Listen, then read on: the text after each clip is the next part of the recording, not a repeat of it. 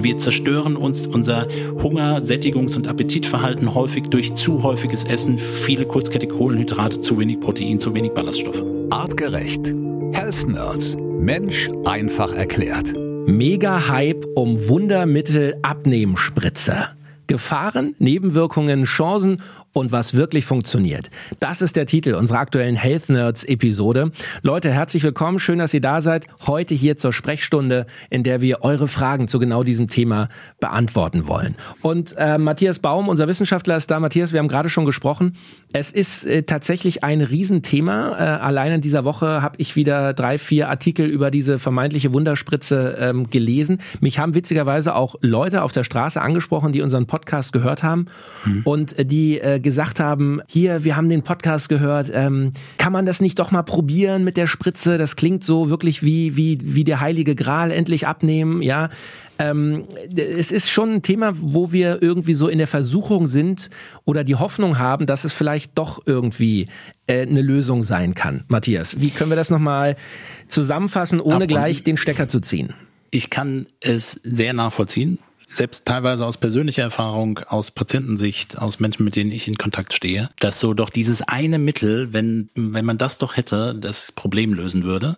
Ich habe es, glaube ich, auch gesagt, es ist sehr reduktionistisch auf einen Teilmechanismus, auf einen Teil in diesem Kosmos von vielen Botenstoffen, die was mit Sättigung und Appetit zu tun haben, die was mit Insulin-Glukosestoffwechsel zu tun haben, die was mit Darmbeweglichkeit zu tun haben.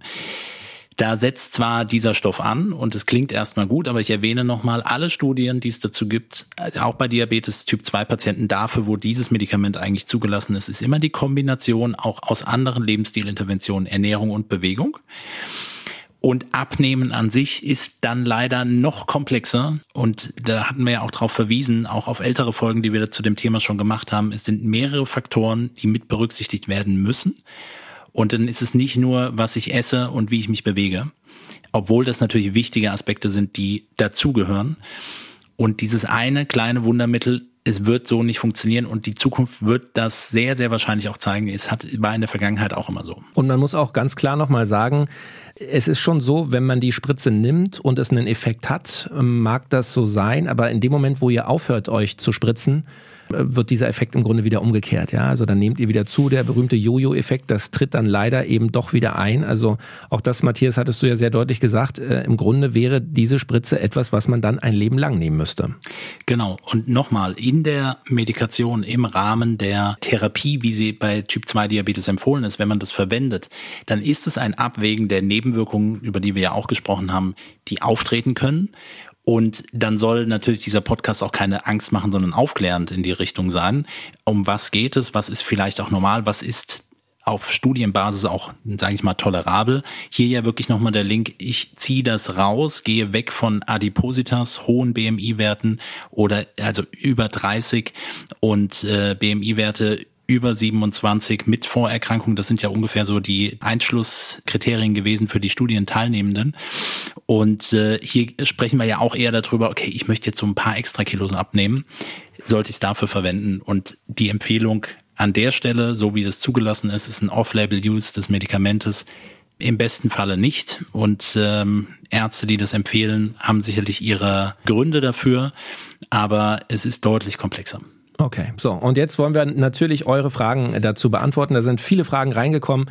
Äh, generell, wenn ihr uns äh, schreiben oder kontaktieren wollt, ihr habt viele Möglichkeiten. Ihr könnt das über Instagram Direct Message machen, da könnt ihr uns auch Sprachnachrichten schicken, natürlich über Facebook, über äh, artgerecht.com, direkt über die Kontaktseite dort.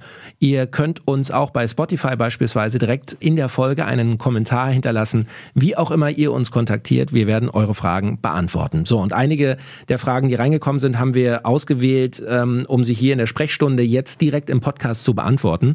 Franziska hat uns geschrieben, liebes Health Nerds Team, welche Lebensmittel haben denn einen ähnlichen Effekt wie die Abnehmspritze? Könnt ihr mhm. hier konkret noch einmal ein paar Beispiele geben? Viele Grüße, Franziska. So, Matthias, jetzt äh, müssen wir für diejenigen, die die Hauptfolge nicht gehört haben, gleich nochmal der Hinweis, macht das am besten, hört die Hauptfolge, denn da beantworten wir natürlich schon viele, viele Fragen. Da haben genau. wir das Thema kurz angerissen. Du hattest erklärt, welcher Mechanismus, welcher chemische Mechanismus da im Körper abläuft, wo das Medikament mhm. dieser Spritze eben andockt. Mhm. Und du hast angerissen, es gibt eben auch Dinge, die wir essen können, die einen ähnlichen Effekt haben. Hilf uns genau. weiter. Also auch hier kommen wir natürlich un unweigerlich wieder auf Ernährungsthemen zurück. Also wir können nicht über die Nahrung GLP-1 Analogika aufnehmen. Also das heißt nicht wirklich, irgendwo ist es drin vorhanden und das erzeugt es, sondern wir müssten eher schauen, okay, was fördert quasi die Ausschüttung? Und da hatten wir eben über Substanzen gesprochen wie Resveratrol und Kurkumin, die dort in der Forschung, sicherlich noch in den Kinderschuhen, von In-vitro-Untersuchungen, also eher noch in der Petrischale Zellstudien und äh, Tieruntersuchungen, die in dem Bereich gemacht werden oder gemacht worden sind, was sicherlich eine Tendenz ist. Ansonsten konkret Lebensmittel, die jetzt Achtung, nicht GLP eins aufnehmen über die Nahrung, sondern die Freisetzung mit erhöhen. Also geht es eher darum, was esse ich im Endeffekt. Und da ist allen voran zu benennen, dass wir auf der einen Seite die Beeinflussung des Insulinstoffwechsels haben. Das heißt, Kohlenhydrate haben im Endeffekt einen gewissen Einfluss drauf, aber sie sollten im besten Falle verpackt sein. Das heißt, ballaststoffreiche Lebensmittel und Kohlenhydrate. Das ist natürlich die komplette Palette im Bereich der Gemüse, vom Brokkoli und Grünkohl und vom Prinzip her dann auch Hülsenfrüchte, Leinsamen, Chiasamen, Haferflocken, alles quasi, was da mehr in dieser Richtung unterwegs ist, immer mit der Berücksichtigung aus dem Blickwinkel einer artgerechten Ernährung, welche Teile machen dann wirklich Sinn, ähm, mengenmäßig im hohen Maße mit einzubauen. Nur das, was es dann wirklich tut, was die GLP-1-Produktion im Darm stimuliert. Das tun Ballaststoffe. Proteinreiche Lebensmittel können ebenfalls die Freisetzung von GLP-1 erhöhen. Also hier geht's jetzt, ne, Ballaststoffe mehr die Produktion erhöhen, GLP-1 Freisetzung mehr durch Proteine, proteinreiche Lebensmittel. Gesunde Fette, da haben wir ja auch schon viel drüber gesprochen, insbesondere Omega-3-Fettsäuren aus Fisch beispielsweise, Avocado, auch andere Fette aus Nüssen und Samen, die einen Einfluss auf den Appetit nehmen können. Man merkt das, wenn man das eher konsumiert, haben ebenfalls Impact auf die GLP-1-Produktion. Und dann sind wir am Ende des Tages natürlich in einer ausgewogenen Ernährung, die im besten Falle sowieso Teil davon sein sollte. Grünes Blattgemüse kann man nochmal speziell für die Freisetzung mit benennen. Und dann habe ich zumindest auch die Beeinflussung der GLP-1-Produktion und Freisetzung körpereigen.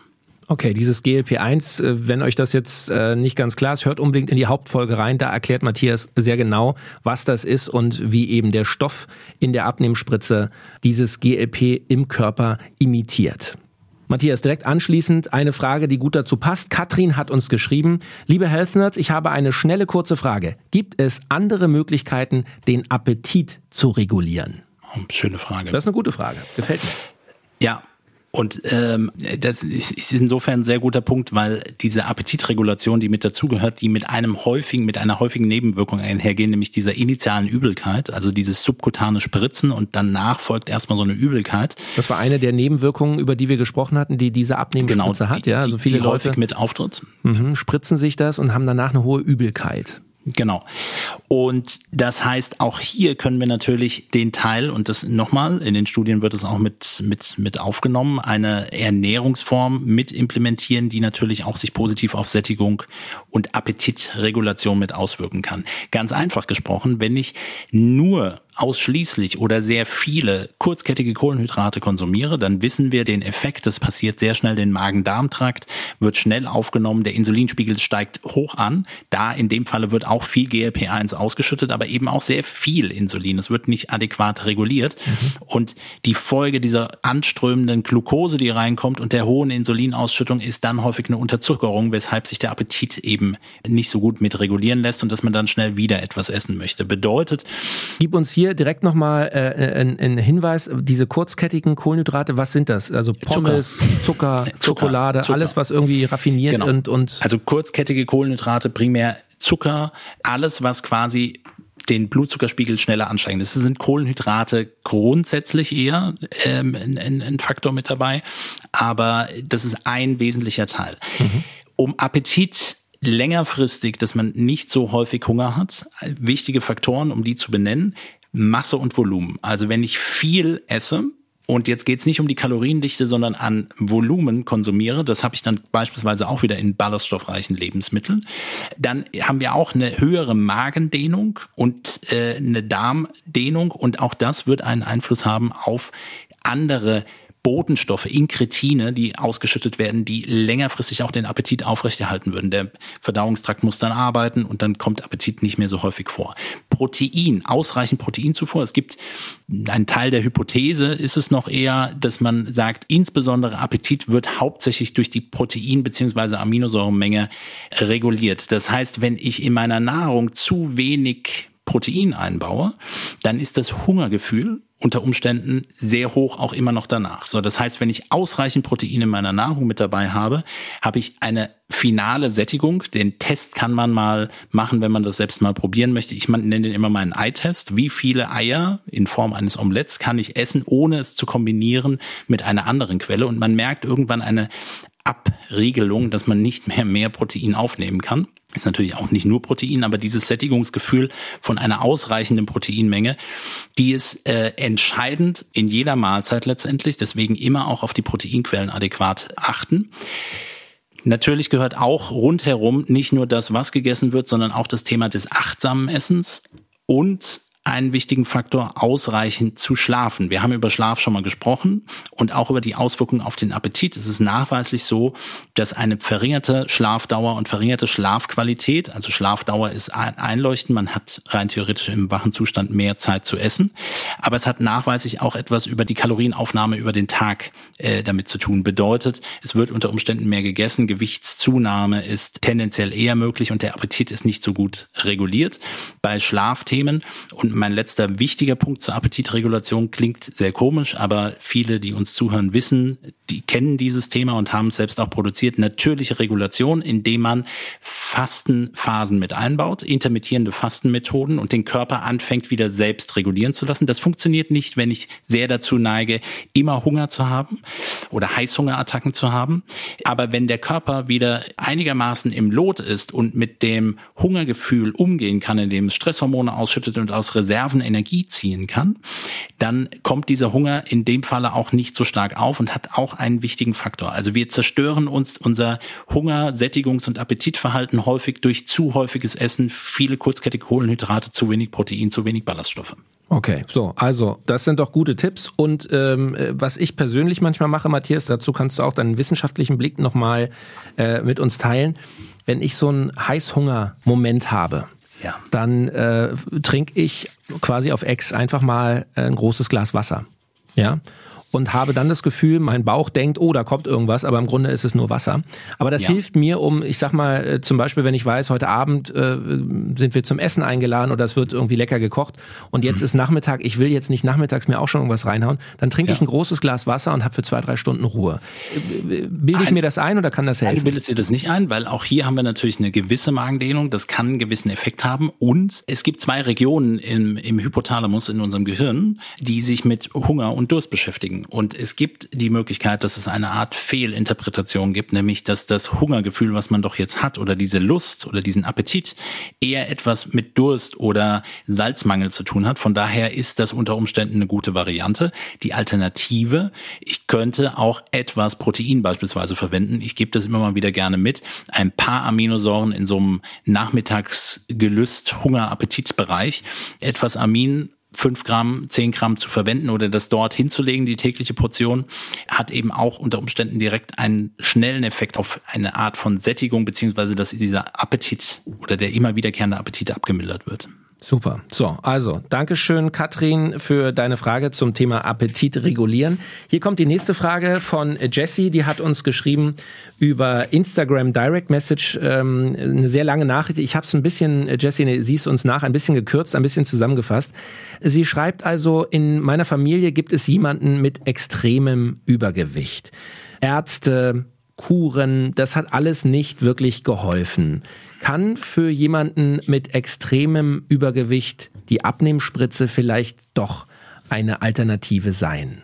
Absolut. Und ich hoffe, dass das irgendwie so rauskommt. Also zumindest ist es immer in meinem Kopf so unterwegs. Natürlich hat das Effekte, auch nachweisliche Effekte. Und es kann gegebenenfalls der passende Startpunkt sein. Auch ohne Typ 2 Diabetes. Jetzt lasst uns aber noch abwarten, bis das eigentliche Medikament auf dem Markt ist.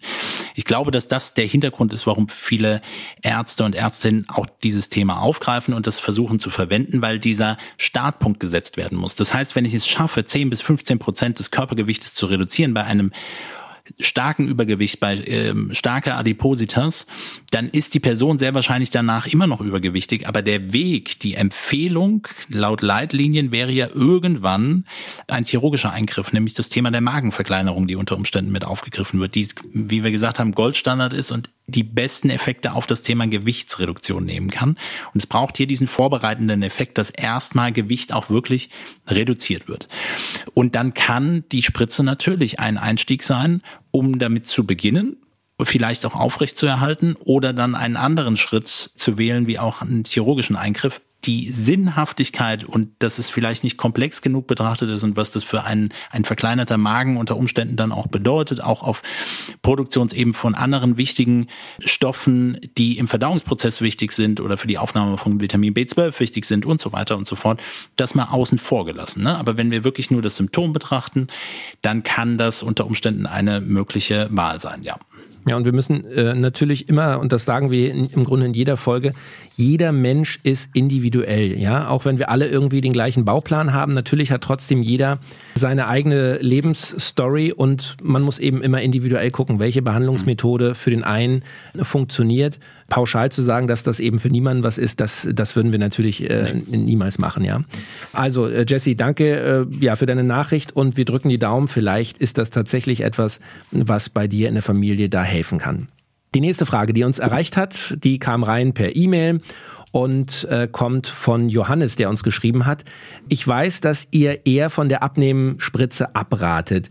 Dennoch, kann diese Spritze theoretisch jeder nehmen oder gibt es Personen, bei denen ihr das auf gar keinen Fall empfehlen würdet? Viele liebe Grüße, Johannes. Ja. Ich vermute mal, er bezieht sich auf Krankheiten oder irgendwelche Geschichten. Ja, ja, genau. Die gibt es definitiv, stehen sehr wahrscheinlich auch auf dem äh, Beipackzettel mit drauf. Da erzählen wie immer schwangere und stillende Frauen mit dazu als eine wichtige Gruppe. Äh, da ist der Grund nicht, dass schwangere und stillende kranke Menschen sind oder ein, ein, eine Problemstellung haben, sondern einfach, dass in dem Bereich auch vielleicht gut, aber ähm, nicht genügend Forschung stattfindet und dementsprechend mhm. die Datenlage nicht vorhanden ist. Also man ja, und, forscht und, nicht an, an schwangeren und stillenden Frauen. Und man ja. muss natürlich sagen, der dicke Bauch bei Schwangeren, der hat andere Gründe. Ja, ja da hast du recht. Und äh, von daher gehören die auf jeden Fall, diese Personengruppen, also schwangere und stillende Frauen auf jeden Fall mit dazu. Aber es gibt auch von Grunderkrankungen ein paar Felder, die man mit berücksichtigen muss. Das ist insbesondere bei Schilddrüsenerkrankungen. Das heißt, Überwachung der Schilddrüsenfunktion ist dann in dem Falle, es ist nicht komplett ausgeschlossen, aber muss nochmal separat mit berücksichtigt werden. Ähm, und es gibt bei GLP-1-Analogika ein gewisses Risiko der Schilddrüsenvergrößerung oder einer Funktionsstörung. Und äh, deswegen ist das zumindest etwas, wo man drauf schaut. Wir empfehlen es ja sowieso nicht. Von daher würde das sicherlich ärztlich im Vorfeld mit abgeklärt werden. Auch das Thema Nierenfunktionsstörung, also Erkrankungen an, an der Niere oder an den Nieren oder Störungen in dem Bereich müssen separat überwacht werden, kann definitiv ein Thema sein. Und dann insbesondere das Thema, das ist relativ allgemein gefasst, alles rund um Magen-Darm-Erkrankungen, was ja gar nicht mal so wenige Menschen betrifft. Weil wenn wir jetzt von gastrointestinalen, also Magen-Darm-Trakt-Störungen, von Magenentzündungen oder beispielsweise auch eine verzögerte Magenentleerung, die also quasi, dass die Beweglichkeit eingeschränkt ist, schon als Vorerkrankung, da würde man es auf jeden Fall auch nicht mit verwenden oder auch entzündliche Darmerkrankungen. Und ich glaube mit Blick auch, da ist die Datenlage oder die Empfehlung nicht ganz klar, aber auch alles rund um das Reizdarmsyndrom wird ebenfalls ein wichtiger Punkt sein. Und das ist ein ganz spannender Punkt. Vielleicht darf ich hier an der Stelle kurz nochmal etwas ausholen. Wenn wir uns gerade die Gruppe der Magen-Darm-Erkrankungen anschauen und sagen, die schließen wir tendenziell eher aus, die können es auch nicht mit verwenden, ist der Blick in den Magen-Darm-Trakt für dieses Medikament sowieso sehr spannend. Das bedeutet, Wir geben ja einen Stoff rein, der ähnlich wirkt wie GLP-1 und aufgrund der chemischen Veränderung nicht von dem Enzym Dipeptidylpeptidase 4 abgebaut wird. Das hatten wir besprochen, deswegen kann es länger in der Blutbahn dann auch verweilen. Aber GLP1, körpereigenes GLP1, wo wir eben drüber gesprochen haben, wird vor allen Dingen im Darm produziert und ausgeschüttet. Das, was wir eben gesagt haben, wie wir es mit anregen können und die Ausschüttung mit begünstigen können. Und jetzt kommt ein ganz entscheidender Punkt. Patienten mit Typ 2 Diabetes und Patienten mit Adipositas haben nachweislich eine verringerte GLP-1-Produktion beziehungsweise gemessen auch nach einer Mahlzeit weniger ausgeschüttetes GLP-1. Wenn GLP-1 einen Einfluss auf das Sättigungsgefühl hat und auf die Insulinsekretion, zeigt uns ganz klar, okay, es ist klar, warum Hunger auch immer wieder mit auftreten kann, weil dieser Mechanismus unter Umständen nicht adäquat funktioniert. Und jetzt der viel spannendere Punkt dabei, worauf wird bei Abnehmen auch gar nicht oder sehr häufig nicht mit drauf geschaut, das ist der Magen-Darm-Trakt. Ist der in seiner Funktionsweise intakt, so dass Barrierefunktion funktioniert, Immunsystem reguliert ist, das Darmmikrobiom ausgeglichen ist. Wir sehen hier als ähm, Risikofaktoren für die Entstehung von Adipositas Probleme im Darmmikrobiom beispielsweise, die damit in Verbindung stehen können. Eine gestörte Darmbarriere äh, heißt im Endeffekt nicht nur, dass Giftstoffe in den Körper eindringen können, sondern dass diese Darmzellen auch nicht adäquat ihre Aufgabe erfüllen können, wie nämlich beispielsweise GLP-1 zu produzieren und auszuschütten. Und deshalb ist es extrem wichtig und und mit dem Blick darauf auch, was könnte man vielleicht sonst noch an Therapien machen oder ich will nicht nur Ernährung und Bewegung umstellen, weil das hat unter Umständen nicht den Impact, damit ich adäquat oder ausreichend abnehmen kann. Deshalb ist der Blick in Richtung Darm diagnostisch über Stuhlanalysen oder auch andere Maßnahmen definitiv sinnvoll und notwendig und anhand dessen einen passenden Plan aufzustellen und das Thema der Darmsanierung auch im Kontext des Abnehmens mit aufzugreifen. Wenn wir über Reset beispielsweise sprechen, dann ist Abnehmen immer ein Nebeneffekt. Das hat eher auch Ernährungsthemen, das ist ganz klar. Aber das Ziel ist schon, die ursächlichen Mechanismen zu regulieren. Darmregeneration, Ausgleich des Mikrobioms über Ernährung äh, und viele andere Lebensstilempfehlungen plus natürlich die passenden Präparate. Matthias, wir sind schon fast am Ende angekommen, äh, hier in unserer Health Nerds Sprechstunde. Eine Nachricht hat uns erreicht. Christoph schreibt, Hallo aus München. Welche anderen Behandlungsmöglichkeiten gibt es neben der Abnehmspritze für Typ 2 Diabetiker?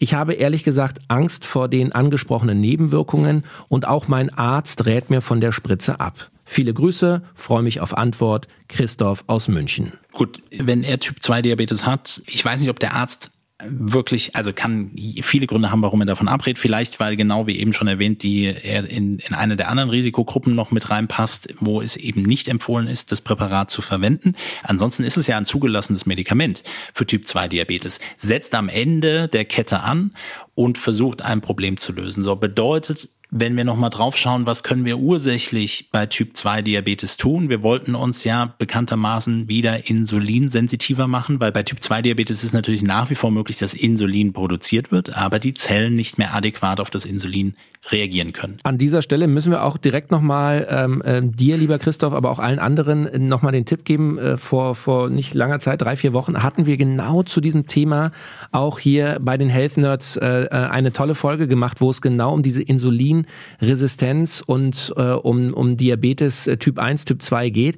Da gibt's schon massig Tipps drin, die ja. wir alle, auch wenn wir nicht an Diabetes äh, erkrankt sind äh, oder diese Krankheit haben, die wir alle berücksichtigen sollten und äh, natürlich natürlich auch für Diabetiker. Denn Matthias, ihr bei, bei Artgerecht, ihr sagt ganz klar, auch Typ 2 Diabetiker sollten sich ihrem Schicksal nicht einfach ergeben. Um ähm, Gottes Willen. Um Gottes Willen, ja. Das, das müssen wir an dieser Stelle nochmal ganz klar sagen. Also da können wir Christoph und vielen anderen Menschen direkt Hoffnung machen. Und ja, und ich weiß, dass gerne dann auch das Argument kommt, ja, aber es hat doch, es hat genetische Faktoren und soziale Faktoren und alles Mögliche, was dazu kommt. Das mag auch alles richtig sein, aber es muss ja auch nicht 100 Prozent sein, aber ich kann es definitiv mit beeinflussen.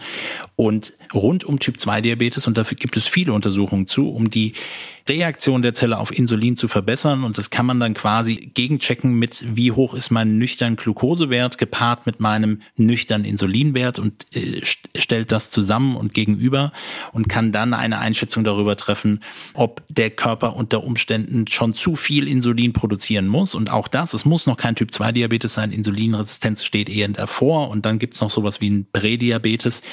Erstmal sieht noch alles gut aus, aber der Stoffwechsel ist nicht wirklich flexibel genug. So, das heißt, wir haben schon in dem Potpourri der Lebensstilinterventionen, wo auch Daniel viel drüber gesprochen hat, verschiedene Effekte, auf die wir eingehen können. So ein paar Eckpunkte neben Ernährungskomponenten und vor allen Dingen das Thema der Mahlzeitenfrequenz, unterstützende Substanzen. Sicherlich ist, ist das Thema Zimt schon einigen bekannt. Ich meine, ich hätte es in der letzten Folge auch schon einmal mit angesprochen, wenn es um das Thema der Verbesserung der Insulinsensitivität geht.